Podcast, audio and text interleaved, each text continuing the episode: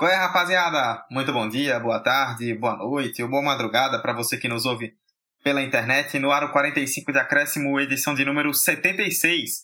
Mais uma semana e mais um tema quente aí, um debate bem importante sobre um tema que veio à tona e explodiu nos últimos dias, que é a nova medida provisória, a MP 984.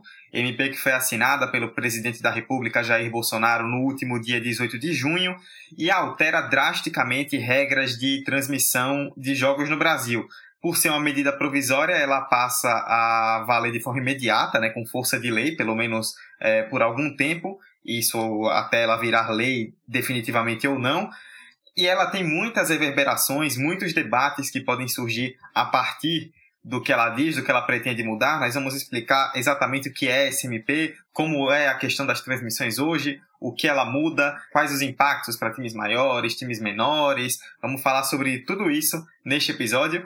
E nós, por mais que a gente goste de televisão, de falar de direito de transmissão, nós não somos especialistas. Então trouxemos um especialista para nos ajudar e contribuir bastante no debate. Antes disso, vou apresentar a mesa de sempre. Eu, Eduardo Costa, mais uma vez apresentando esse podcast. Estou ao lado dos meus queridos amigos Emerson Esteves. Eu acho que nunca se debateu tanto legislação esportiva em tão curto espaço de tempo como agora. Então, essa participação especial vai fazer muita diferença Vamos pro episódio. Hector Souza. Fala galera, e no episódio de hoje a gente vai aprender que se você tiver contato suficiente, talvez um dia faça um MP só para vocês. É o próximo sonho de todo brasileiro ter um MP para si próprio.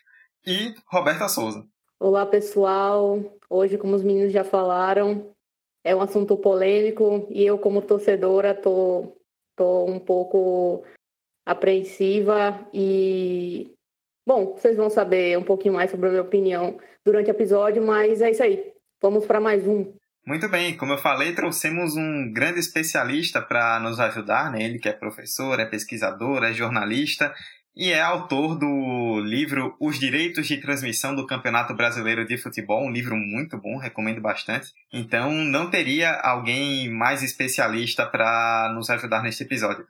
Anderson Santos, do podcast Baião de 2, amigo do 45, interage bastante com a gente. É a terceira vez que participa aqui do podcast e com certeza nos dará uma aula a respeito do que está acontecendo no futebol brasileiro. Tudo bem, Anderson? Bem-vindo. Olá, Eduardo, Roberta, Hector e Emerson. Muito bom estar de volta aqui, né? Sou ouvinte assíduo do 45 de Acréscimo, né? Muitos episódios muito bons, né? Cada vez melhores, tanto os especiais, como foi é, do, da Copa de 70, os mais específicos, né, sobre racismo, o da semana passada sobre a volta, né, esse retorno apressado. Então, muito bom estar aqui para falar de um assunto que é a minha, a minha pesquisa há um bom tempo e que agora meio que todo mundo está falando sobre, né? É bom por uma parte e preocupante por outra, mas aí a gente deixa para comentar isso ao longo do episódio. Muito bem, vamos lá então, que tem muito debate a partir de agora sobre a nova MP das transmissões de futebol no Brasil. É a terceira participação de Anderson. Acho que seria justo ele pedir uma música e vai ser a música da vinheta, sabe? Verdade, né? Terceira participação já no. Vai ser o BG. Vai ser a música que Anderson escolheu. Tá, vou, vou pensar e mando para vocês.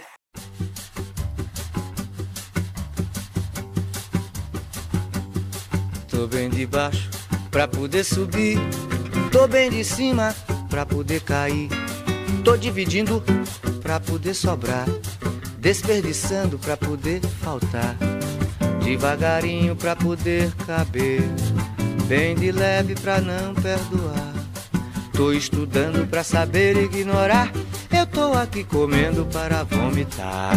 Eu tô te explicando pra te confundir. Eu tô te confundindo pra te esclarecer. Tô iluminado pra poder cegar. Tô ficando cego pra poder guiar. Eu tô te explicando pra te confundir. Eu tô te confundindo pra te esclarecer. Tô iluminado pra poder cegar. Tô ficando cego pra poder guiar.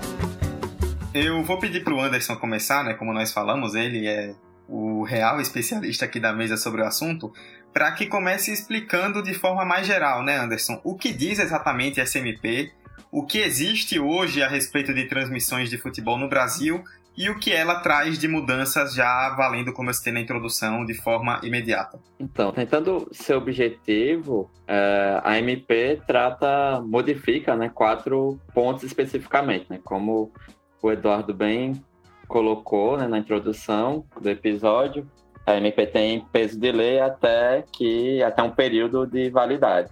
Ela muda, o que eu acho é, mais justificado para o período de pandemia que é o, o tempo mínimo de contrato dos jogadores, né, do atleta profissional, que vai de 90 dias para 30 dias. É, muda, é, além disso, a outros pontos, outros três pontos relativos é, diretamente à transmissão de eventos esportivos e à negociação relativos a, a isso. Né? O primeiro é a mudança de que pertence ao mandante do jogo o direito de arena, né, o direito de transmissão, então, até a lei, até a promulgação da MP, né, a Lei Pelé dizia que o, o direito de arena pertencia aos dois clubes é, que estavam jogando. Então, qualquer partida que fosse transmitida por TV aberta, fechada, pay-per-view, streaming, que seja, a empresa teria que ter um acordo com as duas equipes. Né? Não à toa, no ano passado, né, no Campeonato Brasileiro, nós tivemos partidas que não foram transmitidas porque não havia acordo em determinado momento para isso. Então lembro claramente CSA e Palmeiras e Palmeiras e Atlético Mineiro e Palmeiras, né? O CSA e o Atlético pertenciam os direitos para o Grupo Globo, né, nas três plataformas, e o Palmeiras só tinha um acordo com a Turner para TV fechada. Então, a partir de agora, possibilita que, né, se você tiver acordo só com a equipe mandante, você já possa transmitir, enfim.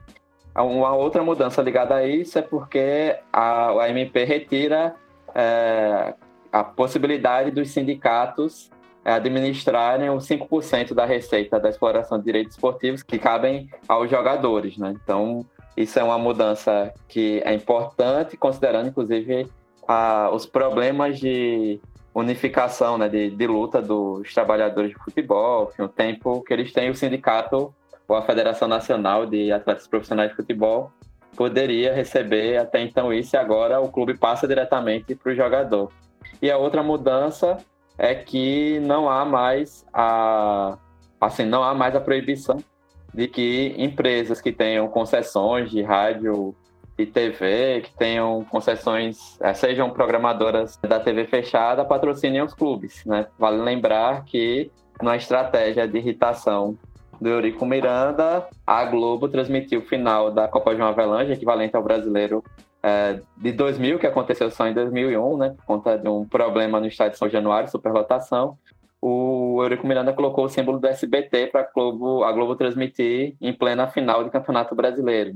Então, a, essa modificação de lei foi um pouco depois, né, que confirmou a proibição, e agora com a MP, é, se a Record quiser patrocinar o, sei lá, quiser patrocinar o Botafogo, ela pode, porque não há nada que proíba, já que o entendimento anterior era que isso era contrário a. Isso acabava. Poderia acabar se tornando marketing emboscado, né? Então eu não pago nada para exibir determinada partida, mas minha imagem, a imagem de um programa, de um produto meu, é mostrado durante os 90 minutos pela emissora é, concorrente que pagou muito caro por aquilo. Agora pelo menos enquanto a MP existir, ou se vier a ser transformada em lei, é, não há mais essa proibição.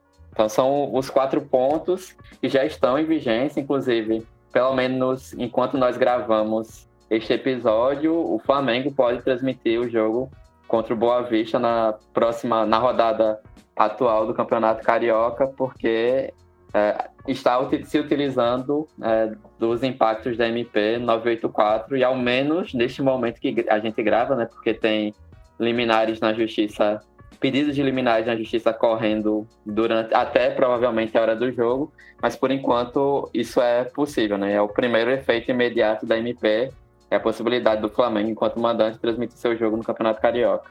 Exatamente, né? Isso até essa questão rapidamente, né, só dos patrocínios de empresas de mídia acabou até reacendendo um pouco um debate já antigo de um possível patrocínio ao Flamengo que o Anderson citou da Amazon, né, que aí poderia até ser o caso da Amazon transmitir jogos do Flamengo, patrocinar também o Flamengo, mas isso logo acabou também cessando um pouco. É, o Anderson tocou justamente na questão Flamengo, e é um ponto principal, né? Talvez o ponto principal dessa MP, porque, para você ter uma ideia, até no Congresso Nacional ela foi apelidada de MP do Flamengo, porque, segundo é, muita gente que tem visto essa MP, tem interpretado, ela ajuda bastante o clube, porque, como o Anderson citou, é, são clubes que uh, agora o clube mandante pode negociar o direito de transmissão do jogo pelo valor que achar mais justo e o Flamengo, por ter um poder de barganha gigantesco pela enorme torcida que tem no Brasil inteiro por N motivos, é, poderia se dar muito bem com essa questão. E aí eu jogo justamente para vocês, para a gente trazer esse debate de vez. Emerson Esteves, além de toda essa questão midiática, né, de que eu citei, de o Flamengo ter uma torcida muito grande, poder barganhar um valor maior do que outros clubes, por exemplo, que também se encaixa em outros clubes como Corinthians, Palmeiras, Vasco, tem algo mais ainda mais específico a respeito do Flamengo, que é o fato de a MP ter sido aprovada ali meio de última hora pelo presidente da República e Flamengo e governo federal em suas gestões atuais terem um grande alinhamento ideológico. A gente pode é, classificar que a relação política é, entre Flamengo e presidência da República é, reverbera diretamente na SMP, assim, é claro, é difícil falar sem provas, mas dá para dizer que, entre aspas, entre algumas aspas, seria um favor político ao Flamengo ou até ao Vasco também, que esteve em reunião com o presidente da República. Esses clubes, por terem essa relação, é, acabam sendo beneficiados diretamente com isso? É, eu, velho, eu acho que, primeiro que medida provisória é uma das grandes especialidades desse governo, né? Essa não é a primeira, e a gente viu que, durante todo esse governo, é, várias medidas provisórias foram instauradas.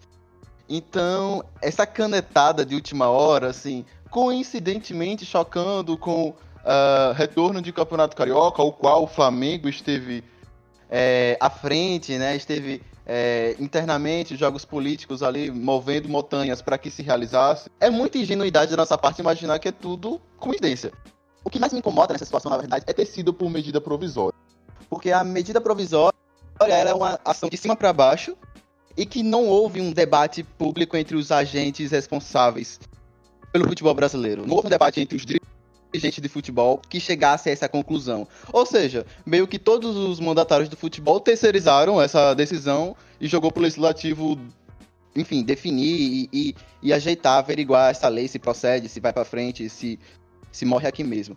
Então, é, esses jogos políticos, eles, eles existem, isso é um fato, política e futebol estão implicados, isso é inquestionável. E se a gente parar para ver, falando dessa relação política, não é a primeira vez que tem essa polêmica do presidente com clubes, né? Se a gente lembrar de 2019, teve ele levantando a taça do Palmeiras. Então, é essa coisa da ver de mão dupla, sabe? O presidente do Flamengo, que já mostrou, já tinha mostrado que tinha um, uma vida lógica bem questionável Agora, com essa pandemia do coronavírus e ele querendo, querendo a todo custo que o time entre em campo, a gente para de questionar e já sabe qual é a linha dele. E aí ele tá sempre perto do, do presidente e é bom para os ambos, sabe? Porque o Flamengo é a maior torcida do Brasil, o presidente vai ganhar em cima da imagem disso e o, o Flamengo também ganha, vou colocar aqui entre aspas, esses favores. Então acaba sendo uma coisa que não tem, não tem como de, é, desrelacionar. Claro que vai beneficiar o Flamengo, principalmente quando ele já não tinha acertado acordos com a Globo para transmitir seus jogos é, do Campeonato Carioca e agora vai transmitir via YouTube e é o Boa Vista que vai jogar contra o Flamengo, né? Isso. isso. Então, aí acaba que o tipo, o Flamengo vai ter, é, vai ter lá o seu público no YouTube e o Boa Vista perdeu o seu dinheiro de cota de TV, sabe? Não vai ter transmissão. Tipo, não vai receber pela transmissão. Então a gente vai discutir um pouco mais sobre essas relações dos clubes visitantes e dos clubes menores mais para frente, mas já deixa aqui também no ar essa, esse questionamento. É, só complementando o que Hector falou, né, que o Anderson já tinha dito lá no começo, que é o primeiro efeito prático da SMP, é, o Flamengo confirmou que vai transmitir pelo YouTube, né, com a Flá TV, que é a TV oficial do clube, o jogo entre Flamengo e Boa Vista pelo Campeonato Carioca na próxima quarta, dia 1 Na verdade, para você que está ouvindo no, no dia em que esse podcast está saindo, hoje, Flamengo e Boa Vista se enfrentam com transmissão pelo YouTube.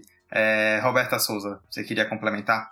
Sim, Dudu, eu queria, queria complementar um pouco como visão de torcedora nesse momento e também umas outras informações que a gente tem contra a situação da vigência da MP é, no nosso futebol. A primeira, como visão de torcedora, é que, de fato, o Flamengo é o único imediatamente beneficiado nessa, nessa coisa toda.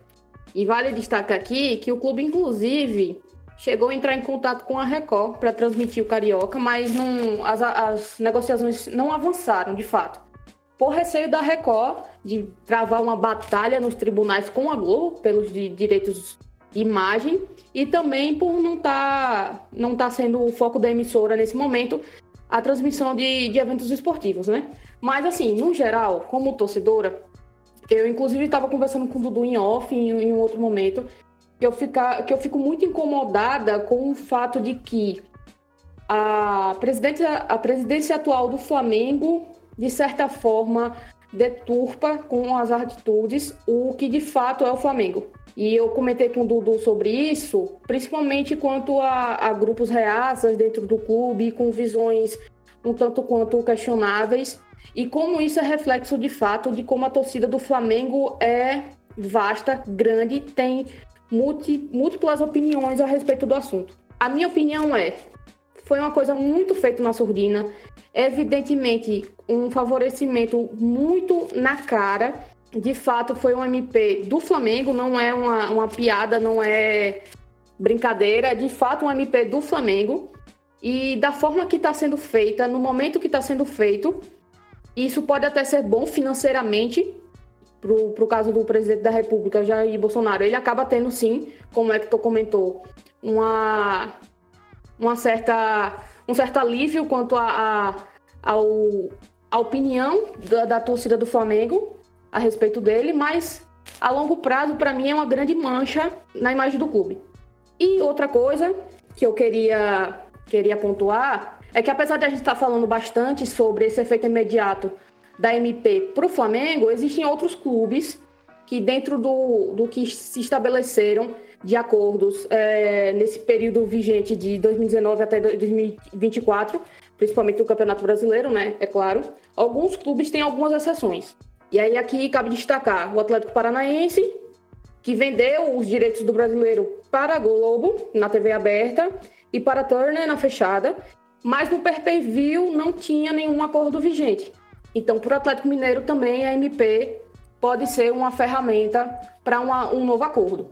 O Curitiba e o Red Bull Bragantino, né? Eles não assinaram nenhum tipo de contrato para a TV aberta nem para pay-per-view do brasileiro.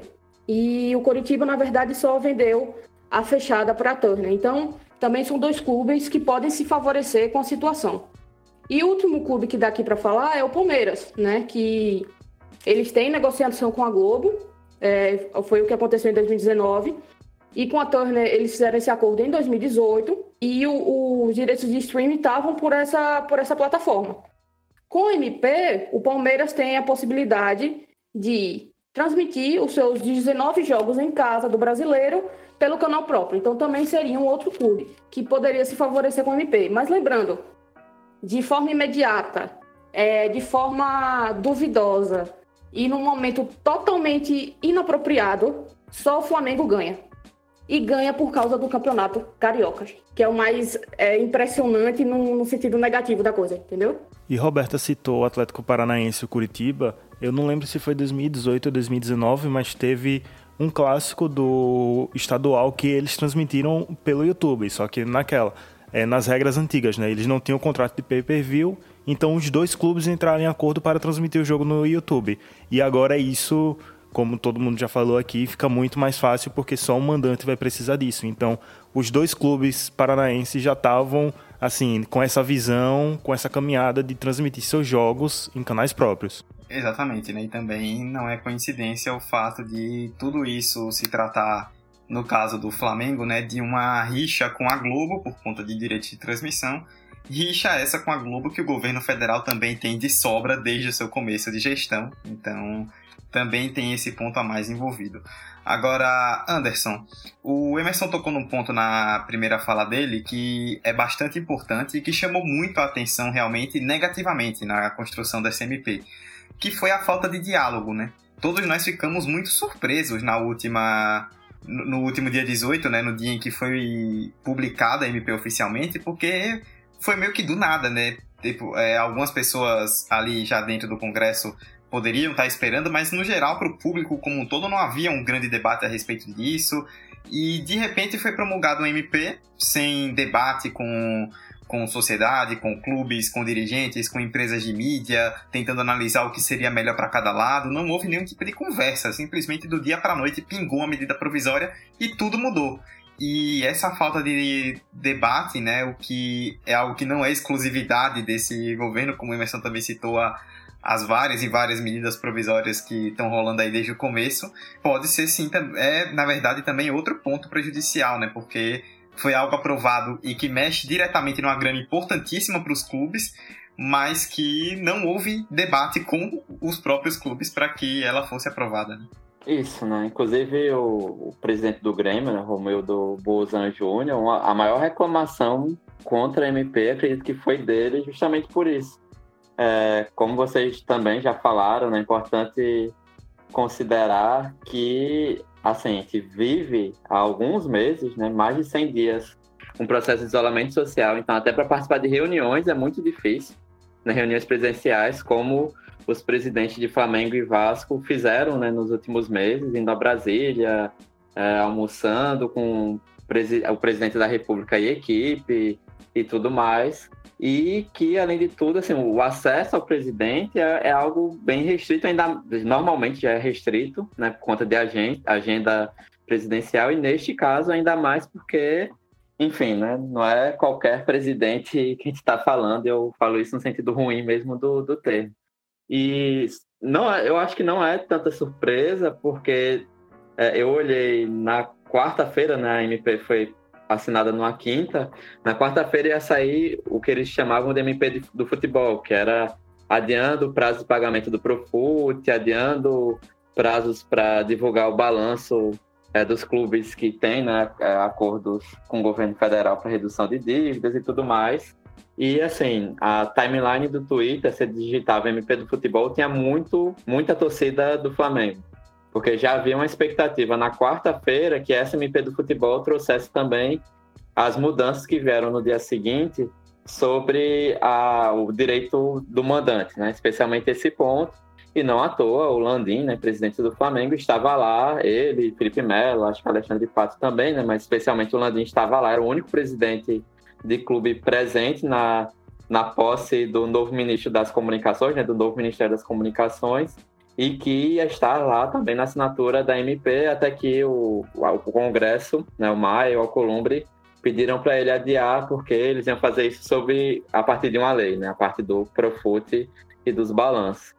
E o presidente estava com um broche do Flamengo, né, naquela, na cerimônia de posse do novo ministro das Comunicações. E já se esperava que fosse naquele dia, né? Eu tive a informação na manhã da quarta-feira ou ainda na terça-feira, na verdade, é, acho que foi na terça ainda, com um colega jornalista esportivo que constrói também o outro podcast, que é o Na Bancada, que aparentemente se comentava que ia entrar é, essa questão de direito de transmissão.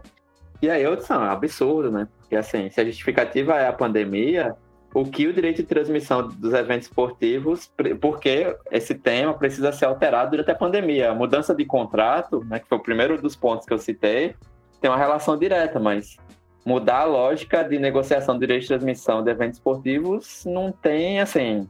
Ainda estou esperando alguém é, me convencer de que há alguma coisa relacionada diretamente a isso. Né? Inclusive, eu estou ainda lendo, é, são, foram 91 emendas é, de tanto deputados, deputados, senadores e senadoras, e tem algumas poucas emendas que questionam isso, né? Primeiro, a, a velocidade, a pressa, e a outra coisa se tem alguma relação direta com os pontos do Código Civil, da Constituição, relativas a uma medida provisória. Não tem relação com isso. E aí é, muda, é, eu acho que vocês avaliaram muito bem, né, numa lógica de inimigos em comum do Flamengo com a, a presidência da República. Lembrando que o Flamengo abriu um processo contra a Globo pela distribuição da, dos direitos, dos recursos né, da transmissão da TV aberta e da TV fechada do brasileiro do ano passado, que ele se sentiu prejudicado porque foram poucos jogos transmitidos na TV aberta e na fechada, porque o Grupo Globo focou em quem ele pagava mais para transmitir no pay-per-view, então aumentaria a quantidade de assinantes e o Flamengo acho que foi prejudicado por isso. E um outro ponto, né, além dessa pressa, é, há dois projetos de lei, um na Câmara e um no Senado, que de certa forma tocam nisso poderiam avançar para isso. Um é, um é o PL 755, do deputado federal Betinho Gomes, que é de 2015, que trata da distribuição de recursos oriundos da comercialização dos direitos de transmissão de imagem de eventos esportivos, que é voltado só ao brasileiro da Série A, mas que está na comissão é, de comunicação, é, tecnologias, inovação, enfim, da, da Câmara, na CCTCI, com a última movimentação em setembro do ano passado, então está andando, e que poderia tratar também disso, além de outros pontos que algumas pessoas vêm falando a partir da SMP, exigência de formação de liga e tudo mais. E o outro é o projeto de lei do Senado, de é, número 68, que é de 2017, que institui a Lei Geral do Esporte. Que a matéria foi para a relatoria também, acho que teve movimentação ainda em fevereiro. E aí, assim, há dois projetos de lei que tratam disso, especialmente o, o projeto de lei do Senado, que ele trata de uma nova lei Pelé, praticamente, né? Uma lei geral do esporte, atualizando a lei Pelé, que é de 98, sem contar as alterações posteriores que, dentre outros temas, tem a reprodução é, dos, do artigo 42 da Lei Pelé, que trata do, da questão do direito de arena, e fizeram duas audiências públicas antes para saber se o direito de arena seria do mandante ou não, como seria o entendimento.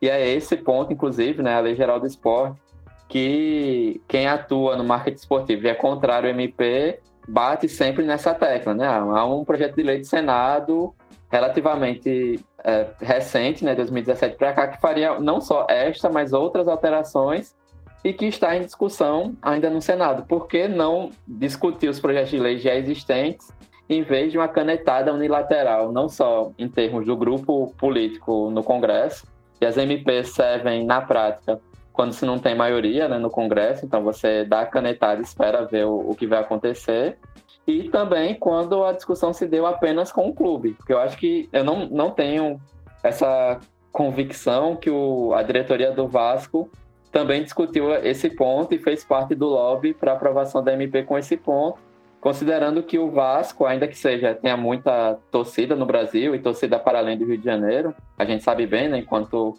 alagoanos e sergipanos, mas o Vasco não tem poder de barganha de para poder negociar, sei lá, como o Palmeiras negociou com o Grupo Globo ano passado, né? De ficar algumas rodadas sem jogos transmitidos, porque é, só ia fechar com a proposta mais próxima ao que a diretoria do Palmeiras queria. Né? O Vasco não tem essa condição estrutural hoje e essa segurança financeira para isso. O Flamengo tem, né? De poder barganhar o que for possível ou simplesmente transmitir apenas pelo YouTube em que o, o valor que o YouTube paga por visualização talvez não pague o custo da transmissão aí é, o custo de manutenção do Maracanã, né? O, então, assim, é, é, um processo bem complicado e a minha base de crítica, para além de, da, da, relação com o clube e para além, óbvio, né, de um posicionamento político muito contrário ao grupo que está na presidência da República neste momento, né? Muito, muito, assim, muito mesmo é que há propostas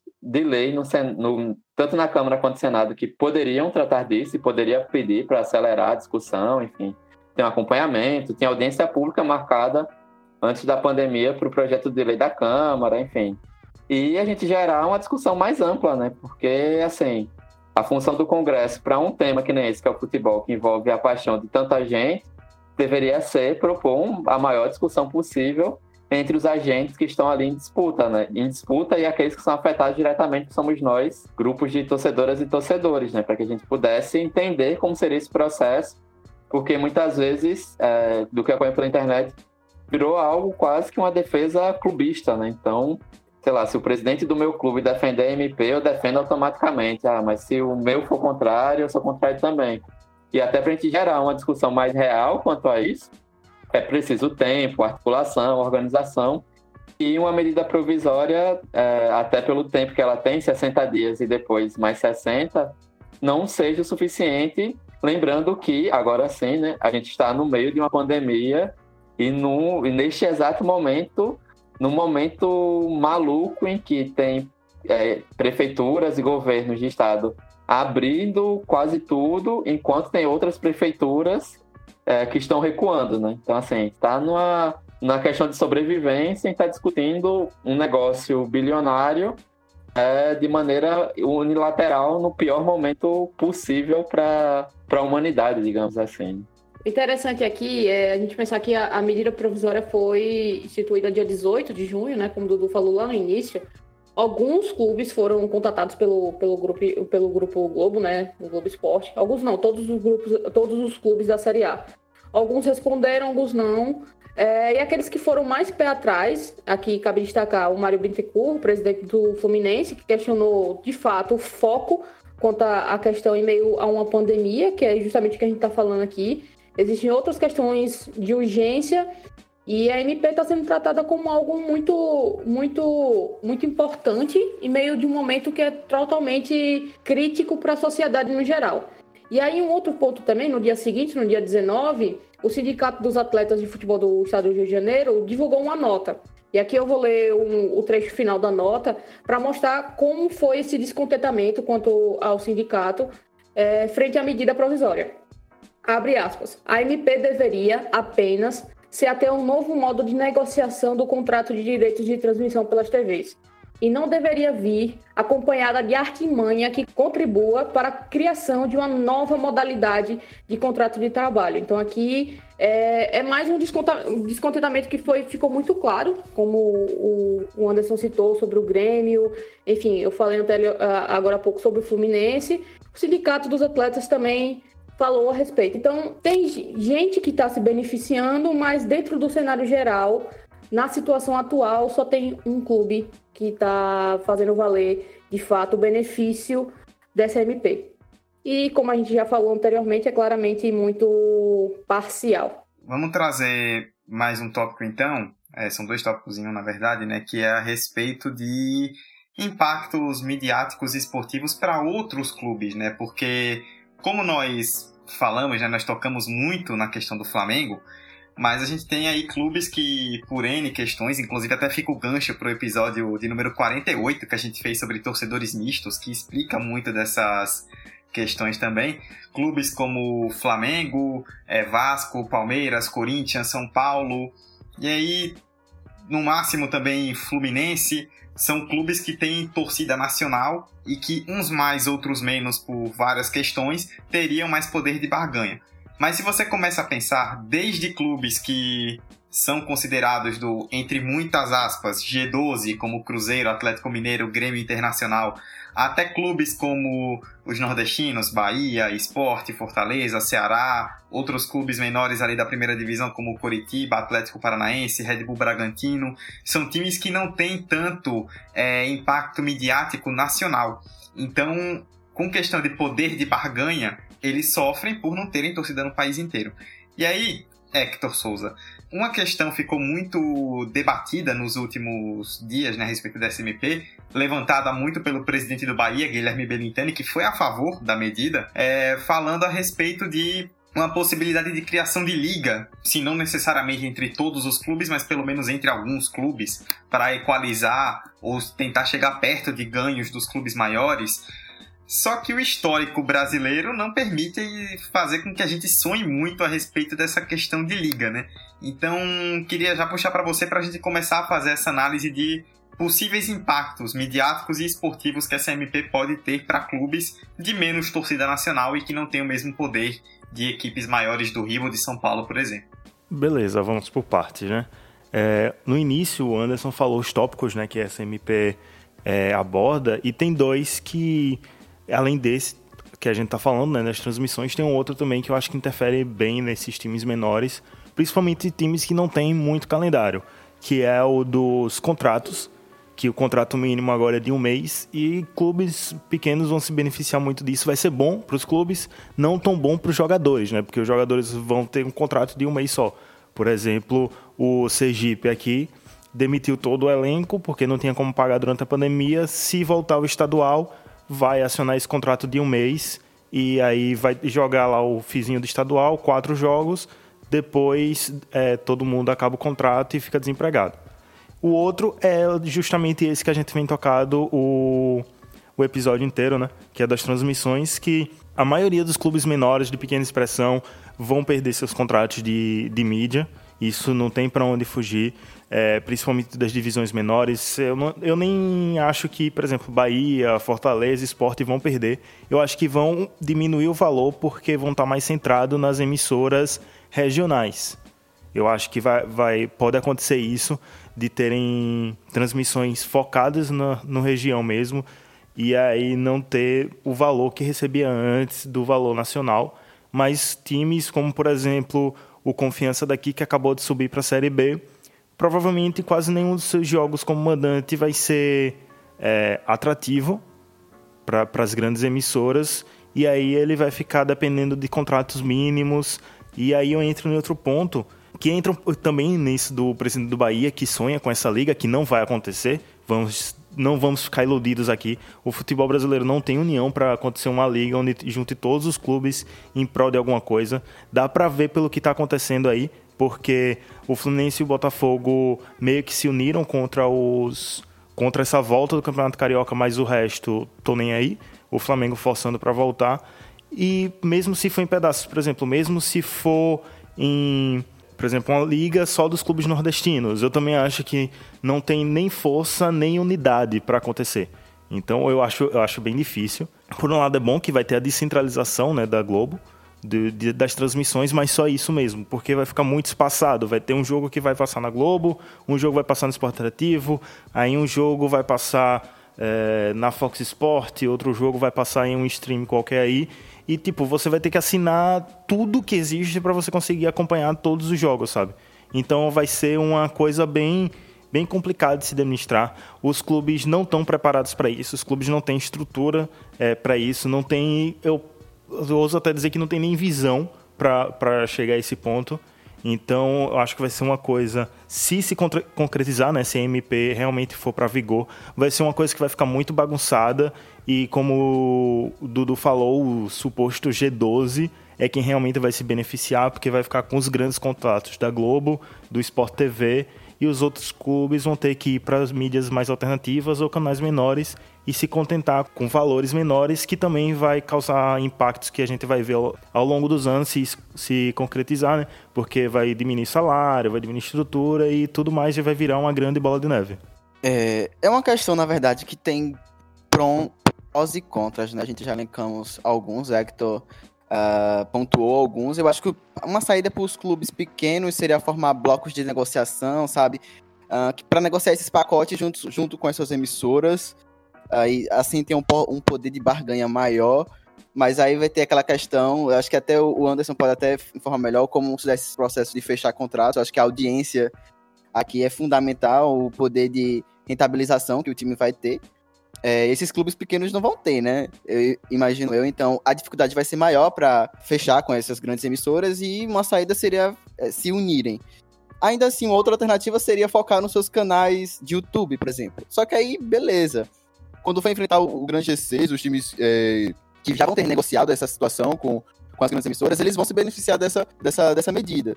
É, então, a outra saída para esses clubes menores é eles investirem nos seus canais próprios, né? No YouTube, enfim, outras mídias, só que eles podem se debater com a situação de outros clubes também adotarem essas medidas por falta de, de fechamento de contrato, né? Então pode ser que não seja uma das situações mais vantajosas, eu acho que acaba aumentando as discrepâncias financeiras é, que já existentes, entendeu? E uma outra situação que eu não vejo a mínima possibilidade agora de que haja uma liga. Porque essa decisão ela é totalmente com a mentalidade individual. É, eu acho que, como a gente falou, são muitos prós e contras, e tem muitas situações, mas tudo isso vindo de uma canetada torna a situação ainda mais complicada de se analisar e ainda mais vista com desconfiança por todos. Uh, mas vamos verificar, né, se vai, vai ter procedência a MP e se isso vai realmente para frente. Lembrando, gente, que a gente está falando aqui da possibilidade de uma liga. Essa liga foi uma sugestão de emenda que foi a mais abordada pela mídia em discussão do, do deputado Pedro Paulo, do DEM do Rio de Janeiro. Ele foi o mesmo do da, do clube empresa, da mesma, da mesma proposta, e ele justamente falou sobre como, como ele não achava também adequado que isso, que a MP viesse antes do que ele tinha proposto para o clube empresa, mas que, que ainda assim era algo importante é, dentro do cenário que a gente tem de direitos de transmissão no país. É uma coisa que eu queria pontuar aqui, a gente está falando muito sobre os clubes nordestinos, é que em, em Pernambuco eu peguei uma matéria é, de um jornal local que, que participa do grupo, do grupo UOL. A discussão em Pernambuco gira em torno de criar serviços próprios que seriam voltados ao torcedor para ir ganhando forma e, e sendo aperfeiçoado. De fato, é o que a gente está comentando muito aqui.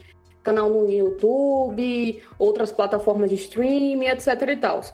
Só que a, a questão toda que foi levantada lá no, no estado de Pernambuco, que pode ser é, vastamente ampliada para o Nordeste inteiro e para boa parte do país, quando a gente pensa que de fato quem tem poder de barganha, investimento em tecnologia para fornecer uma estrutura adequada para essas transmissões mais particulares, de fato são os, os clubes do, do, do, eixo Rio-São Paulo.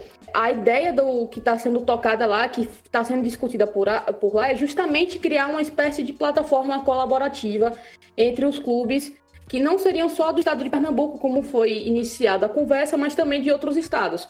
Então, seria de fato uma, uma ideia que poderia gerar um, um resultado muito mais positivo do que a gente pensar em clubes nordestinos barganhando por conta própria, tendo que, de fato, quando vai jogar com, com um time grande, vai vender melhor, de fato. Mas quando vai jogar com um time menor, é, de menos expressividade, talvez nem consiga vender aquele jogo, sabe? E é justamente isso que a gente está falando. O, o, quem é grande fica cada vez mais rico e quem é médio, pequeno porte fica com o resto, sabe? E isso só grita ainda mais a disparidade que a gente já encontra em nossa sociedade no geral. A gente é uma sociedade que tem esse vazio, esse, esse, esse abismo social e, e financeiro, e a gente está querendo expandir isso para o futebol, entende? Então, é uma coisa que, que a gente tem que pensar com muito cuidado. E, particularmente, concordo com os meninos, eu acho muito pouco provável que a gente tenha uma liga dentro do país, é, pelo menos pelos moldes que o Pedro Paulo sugere. Inclusive, existem comentários sobre inconstitucionalidade, é, sobre essa, essa obrigatoriedade de participar de uma liga. Então, já tem muitas discussões, inclusive jurídicas, contra a emenda, a emenda, aliás. Mas, no, no, geral, eu acho muito complexo. Já de, de início, uma liga, para mim, parece algo surreal. Eu, eu acredito muito mais nessa ideia de que, do que está sendo comentado em Pernambuco sobre essa uma espécie de plataforma colaborativa, talvez seja uma saída muito mais acessível, mas a gente também tem que pensar é, no investimento que é necessário para fazer algo assim. E existem alguns clubes que já estão, não querem nem muito pensar nisso no, no momento, porque já tem de fato é, seus contratos vigentes muito bem definidos, que é o caso do esporte, por exemplo. Então é, é algo muito particular e que, que vai dar muito pano para manga ainda. E é esperar para ver como é que vai acontecer essas coisas enquanto a gente assiste é, Flamengo e Boa Vista no, na Flá TV. Sobre essa plataforma coletiva que a Roberta falou, e sobre esses, essas transmissões de jogo em streaming nos próprios canais dos clubes, tem dois problemas. Não só de eles não terem estrutura financeira para fazer isso acontecer, essas plataformas também não são rentáveis. YouTube por si só não é rentável, então é, o Flamengo tem outras múltiplas formas de ganhar milhões de dinheiro além de, de transmissão. Ele tem patrocínios milionários também. Então, os clubes vão ter que rever isso e se acontecer dessa plataforma, vai acontecer da gente ter que pagar para assistir os jogos dos nossos times, como já acontece no, nesses serviços de streamings, é, por exemplo, que passa a Copa do Nordeste. Então, se tudo isso acontecer, vai acabar que a gente vai ter que pagar para assistir esses jogos que talvez a gente conseguisse assistir em TV aberta, sabe? Então, são várias problemáticas aí que acabam acontecendo. Isso sem contar que foi até uma reflexão interessante que eu vi num texto do companheiro do Anderson no Baião de Dois, o grande Leandro Barros, que participou com a gente de um episódio recente é, no portal Bahia Notícias. Ele falou sobre algumas questões envolvidas.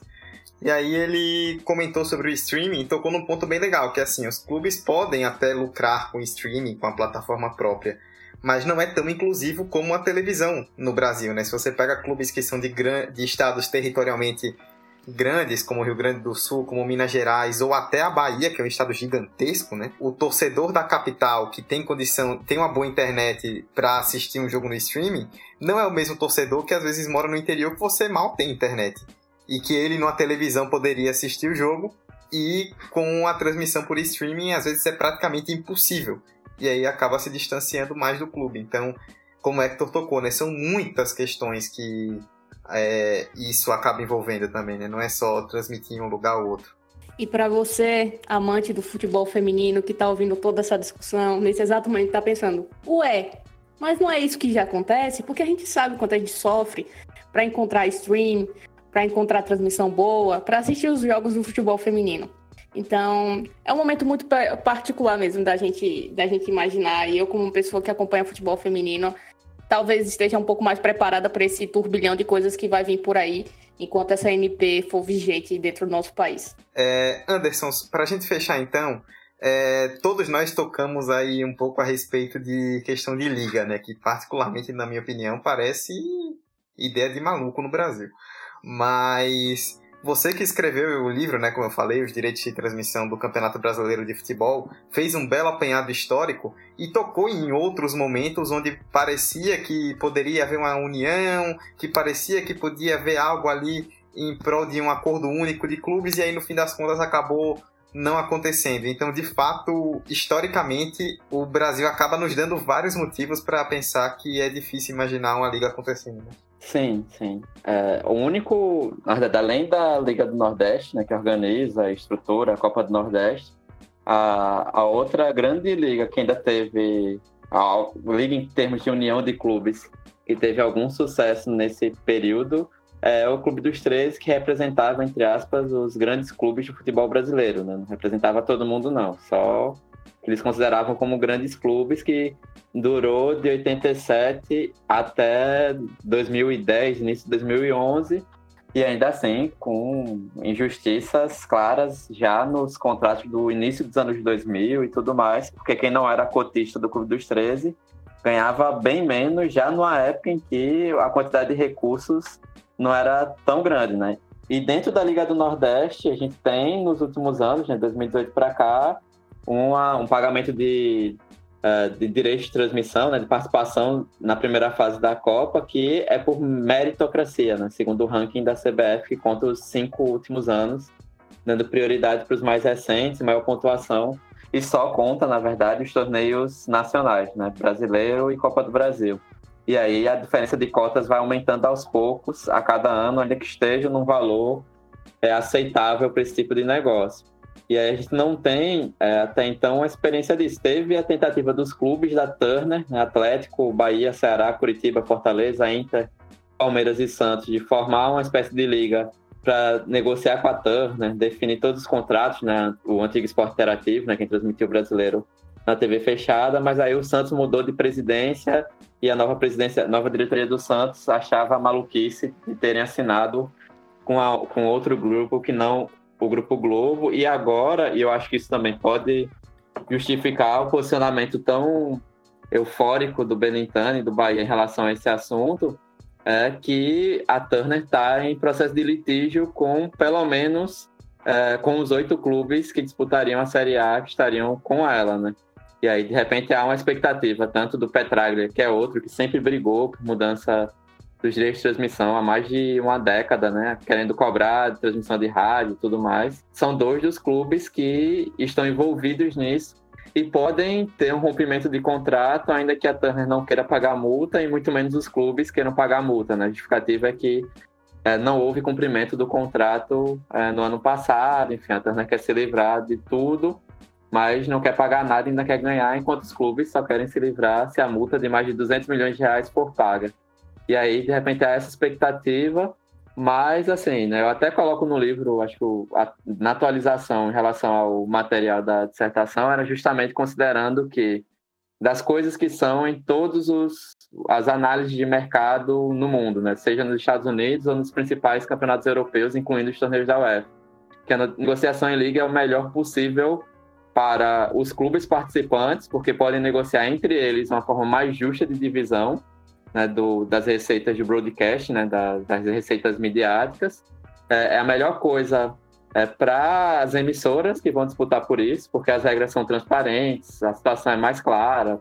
Você sabe que com quem vai concorrer, se vai precisar, vai conseguir qual pacote você vai ter de exclusividade. Então, pegando o exemplo da Champions League, né? Então a gente tem um pacote gratuito no Facebook e aquele jogo sai passado no Facebook. Tem um pacote gratuito, é, o pacote, aliás, da TV fechada com Fox e Sport TV, e tem um pacote da TV Globo na TV aberta em que esse jogo não é repetido em outros lugares. Então há uma exclusividade, que é algo que as pessoas confundem, mas por que para esses grupos empresariais investirem tanto no jogo, num determinado jogo, é preciso ter alguma garantia que você vai poder utilizar esse produto da melhor maneira possível. É assim também.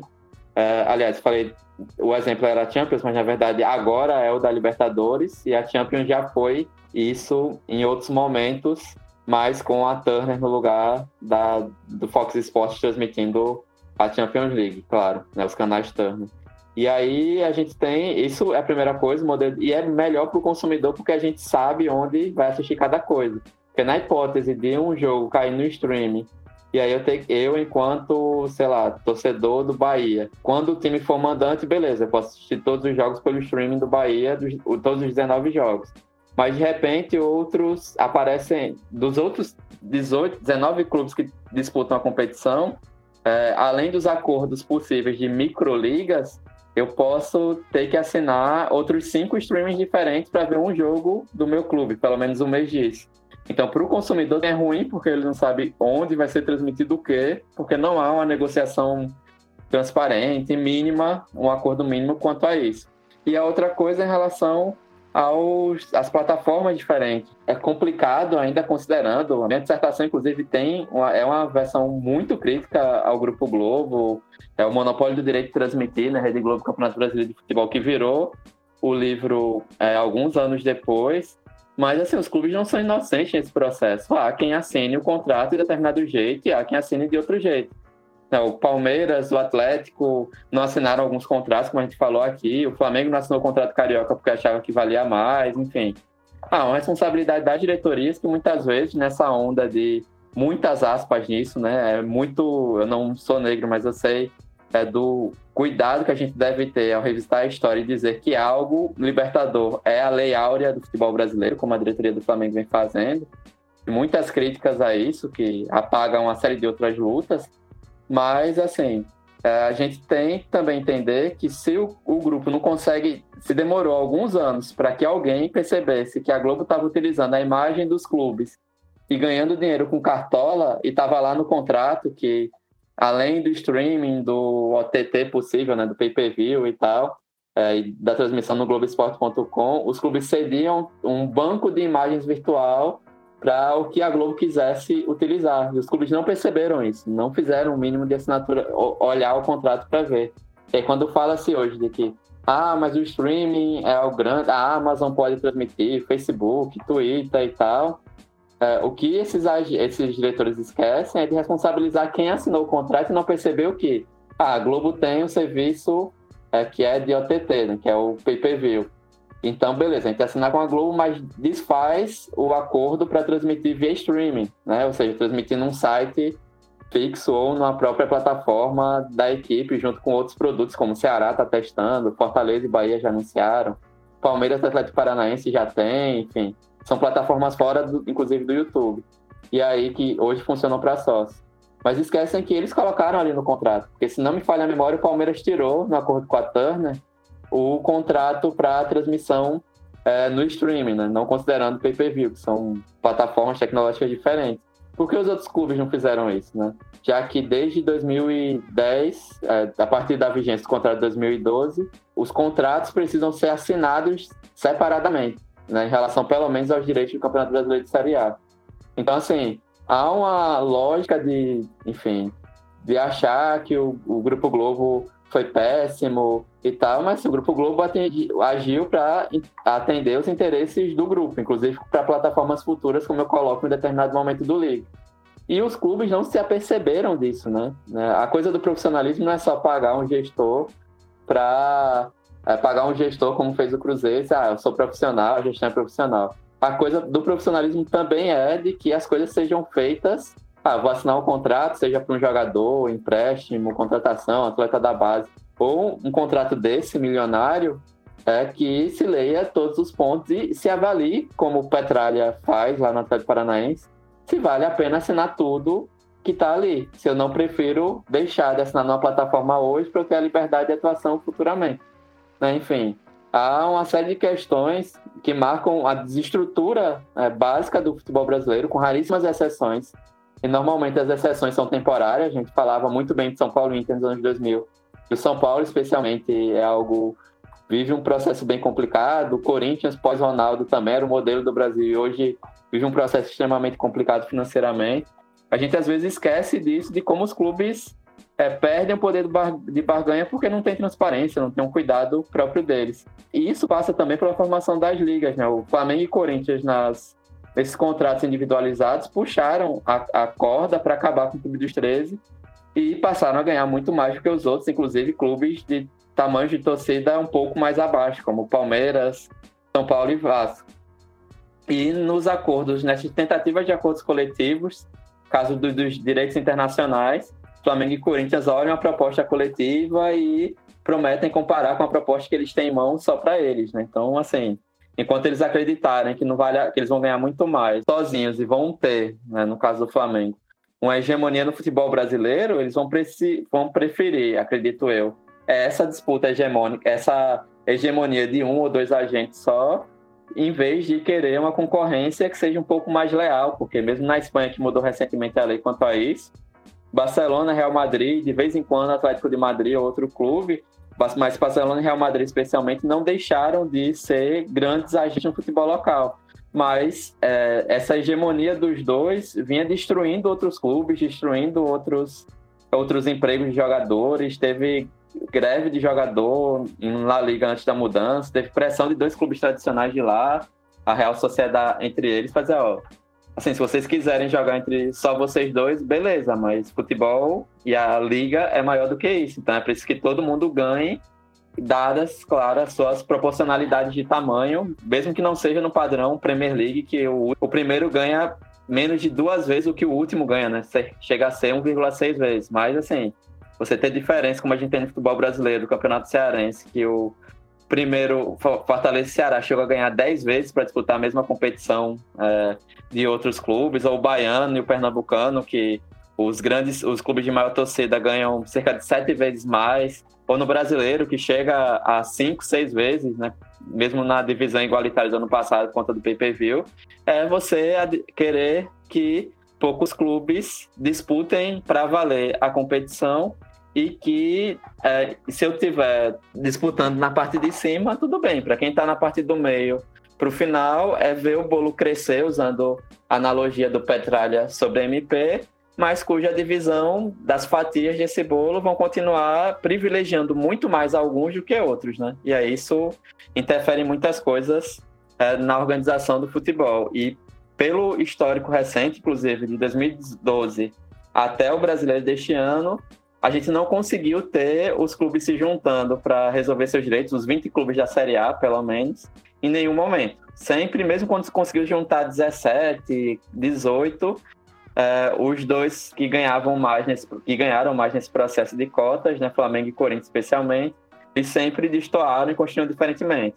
E no caso da Turner, todo mundo sabe disso, que foi ação, virou ação para negociação, o Palmeiras ganhou muito mais de luvas do que os outros clubes, né? Isso foi para ação na justiça e os outros clubes conseguiram 16 milhões em termos de negociação, mas ainda assim ganharam menos de 40 milhões a menos do que o Palmeiras nisso, né? Então é complicado quando o histórico recente mostra que não tem união quando é, os grandes, especialmente aqueles que ganham muito, podem ganhar ainda mais nesses novos processos. Muito bem. Anderson deu essa aula aí pra gente encerrar o debate e como ele tocou né, no, no comentário falando a respeito dos contratos com o Grupo Globo. Não quer dizer que o contrato, a questão hoje da Globo de direito de transmissão é uma maravilha, tudo lindo, maravilhoso, perfeito, sensacional. Não é.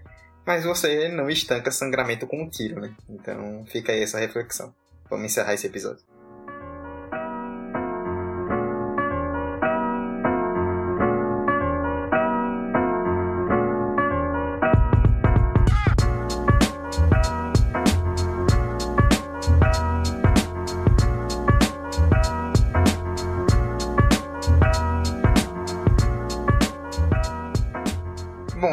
Agradeço já, desde já, né? Você que chegou até o final, ficou um pouquinho mais longo, mas o Anderson nos ajudou muito, deu uma aula aqui a respeito de direitos de transmissão. Não tinha alguém melhor para nos ajudar no assunto do que ele. Para você que está chegando por conta da presença do Anderson, né? Nossas redes sociais, arroba 45 de acréscimo no Instagram e no Twitter para você seguir e conversar conosco. Nós estamos hospedados no Anchor e disponíveis aí nas principais plataformas de streaming, né? Spotify, Apple Podcasts, Google Podcasts, Deezer, é, onde você quiser ouvir. Qualquer agregador é só pesquisar lá, 45 de acréscimo, e você vai nos, nos achar. E onde for possível também deixar a sua avaliação, deixa uma avaliação positiva, um like, um comentário legal para nos ajudar a crescer ainda mais. Este foi o 45 de acréscimo 76 e eu, Eduardo Costa, estive ao lado de Emerson Esteves, de Hector Souza, de Roberta Souza e do convidado Anderson Santos. Emerson, obrigadão pela presença e até a próxima, viu? É isso, pessoas, mais um episódio. Espero que vocês tenham aprendido muito, como eu aprendi hoje com a presença do Anderson. É isso, até a semana que vem. Tchau, tchau. Hector, nosso editor que também ataca de comentarista, portas abertas sempre, viu? Valeu, Dudu, valeu, Emerson, valeu, Roberta. Valeu demais, Anderson. Como Emerson e creio como Dudu e Roberta, aprendi muito aqui também. Sempre bom gravar com você e ouvir você também nos outros podcasts que você participa. E Dudu, se me permite aqui só um, um recado antes de terminar, que é pro querido ouvinte, porque todos nós estamos com saudades do futebol, né? Todos nós queremos ver a bola rolando de novo. Mas, querido ouvinte, peço encarecidamente que não assista as transmissões de futebol por uma lógica simples. Se você assistir, você vai dar audiência. Se você dar audiência, eles vão interpretar que tem gente interessada naquilo. Logo, com essa interpretação, eles vão ter justificativa para continuar com essa volta absurda do futebol. Então, a melhor coisa que a gente pode fazer agora é fingir que isso não existe, não assistir, não comentar e se for para comentar, é tipo, falando que é desnecessário e criticando mesmo, porque é isso. Muito bem, tem muito jogo bom na internet, né? Um jogo antigo. Você mete ali um lugar da hora do jogo que você ia assistir e cobre o tempo normal. Roberta, valeuzão e até semana que vem? Até semana que vem, Dudu, Emerson e Hector. Para Anderson Infelizmente você não, eu acredito que você não estará aqui conosco na semana que vem, mas muito obrigada pela participação, né? Pela aula, é, muito feliz é, de, de, ter esse contato com alguém que, que entende tanto do assunto, é sempre muito importante é dentro da nossa, da nossa realidade.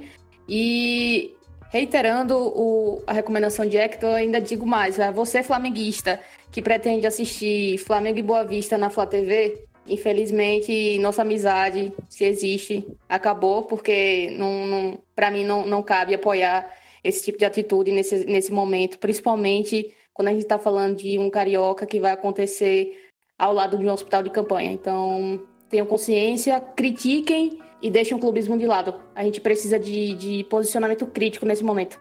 Não passar pano para dirigente que, que se encontra na surdina para se favorecer dentro do, do cenário é, brasileiro. É isso aí. Beijão, até a próxima semana. Vou repetir o que eu disse no encerramento do último episódio, né? Não sejam capazes de dirigente, pelo amor de Deus. 2020, vocês já foram melhores.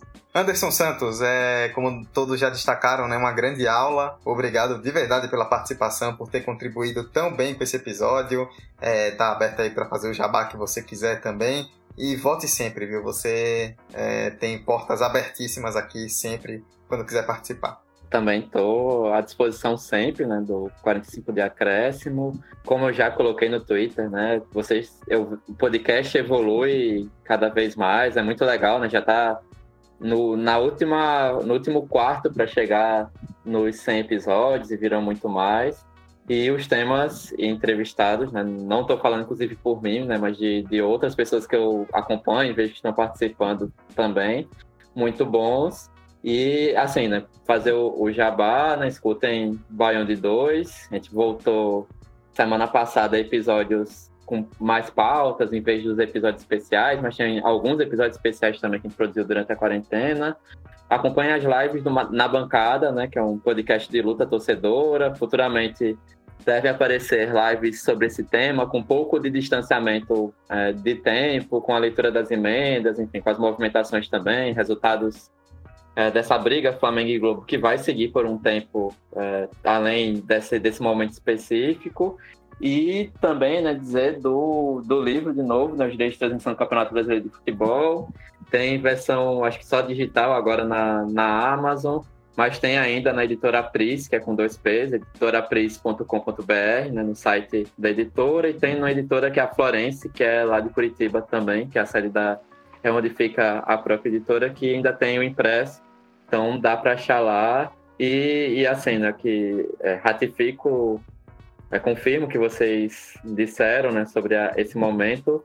É absurdo que enquanto outros países demoraram 60 dias para voltar ao futebol, após né, o, a, o que seria o pico, aqui a gente nem sabe se alcançou isso, né? E está tendo em alguns municípios segunda onda antes da primeira onda acabar, sei lá o que dá para chamar sobre isso. De volta ao futebol já tem proposta é, do Campeonato Carioca, né, da Prefeitura do Rio, de voltar com o público no estádio daqui a algumas semanas. Né? Teve live do, na bancada em regime de plantão hoje sobre isso. É absurdo e de todas as formas, para além de ter jogadores do Volta Redonda que descobriram que, tava com, que estavam com a Covid ao fazer o teste no, na entrada é, do jogo de ontem, é, do jogo do domingo, enfim, só mostra o quanto a gente precisa compreender muito que mesmo se é para privilegiar o negócio, o jogo transmitido só pela TV, como se fosse em estúdio e tal, mesmo nisso a gente está com muito problema estrutural e problema mesmo de consciência, né? Porque a gente está falando de empatia social antes de qualquer tipo de negócio.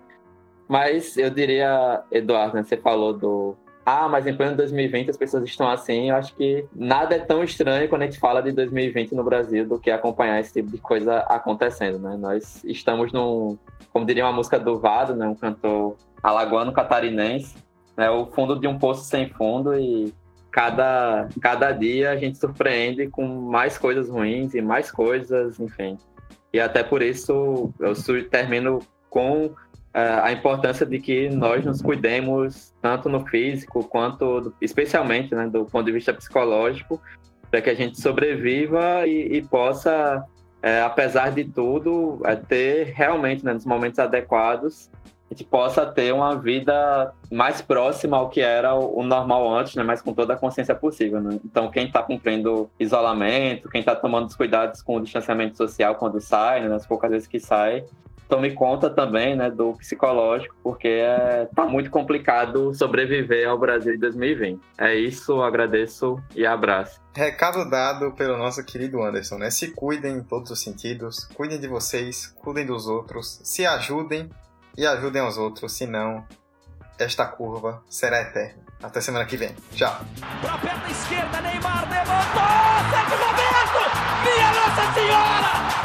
O impossível aconteceu, meu Deus do céu! Gol! Fernando cruzou para Paulinho, entrou na área, vai fazendo o domínio da bola, fez, botou no terreno, parou, prendeu, driblou o back, rolou para trás, o Hernani, por Enis, emendou a guarda, é campeão! Pirlo, Pirlo, ancora Pirlo di tetto, tiro, gol! O James Milner na linha de fundo, cruzou na segunda trave, olha o gol do Lovren, gol! Tafarel, Partiu, bateu, acabou! Acabou! Acabou! É tetra! É tetra! 45 de acréscimo. Cara, enquanto o a gente estava aqui ouvindo a aula de Anderson e aprendendo sobre direito de transmissão, o Eric Faria tá muito puto no Twitter. O cara tá muito puto mesmo, velho. O contextualizando, ele postou uma foto da tabela do Campeonato Carioca e disse que algo chamou a atenção, que parece uma piada e que é realmente muito estranho, que o Carioca ele põe a tabela dos times, né, a classificação, e no final lá embaixo ele põe a somatória de todo mundo. Quantos pontos os times fizeram ao total, quantos jogos, quantas vitórias de todo mundo. Tipo, uma parada sem necessidade mesmo.